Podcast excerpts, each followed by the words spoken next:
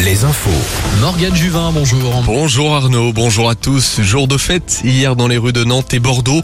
Comme l'an passé, la Cité des Ducs a rassemblé environ 15 000 personnes pour une marche de soutien à la communauté LGBTQIA+. Ils étaient 5 000 à Bordeaux également comme l'an passé.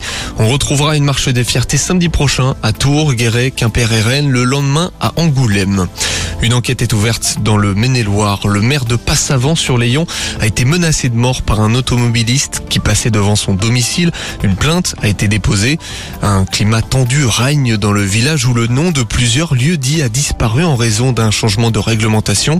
Suite à cela, une pétition a été signée par trois quarts des habitants pour rétablir ces noms de lieux dits. Une histoire qui se finit bien. L'homme qui s'était jeté à Rennes dans la Vilaine vendredi soir a finalement été retrouvé sain et sauf. Il était 19h hier quand une femme l'aperçoit en train de nager au niveau des quais Place Saint-Germain. Le sexagénaire avait regagné la terre ferme avant de se jeter à nouveau à l'eau hier. Le HBC Nantes termine sur une bonne note. Les Nantais ont battu Montpellier hier pour s'offrir une deuxième Coupe de France de son histoire. Le H qui se console après sa non-qualification en Ligue des Champions. La Ligue des Champions justement. Mais en football, Manchester City a été sacré hier au terme de 90 minutes de jeu tendu.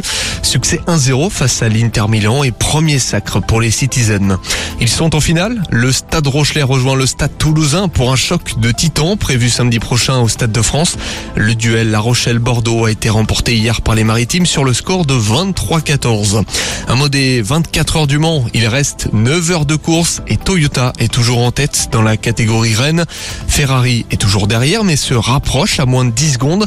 Derrière une Cadillac suit à moins de 2 minutes. Trois voitures dans le même tour. Voilà pour l'essentiel de l'actualité. Restez avec Arnaud jusqu'à midi sur Alouette.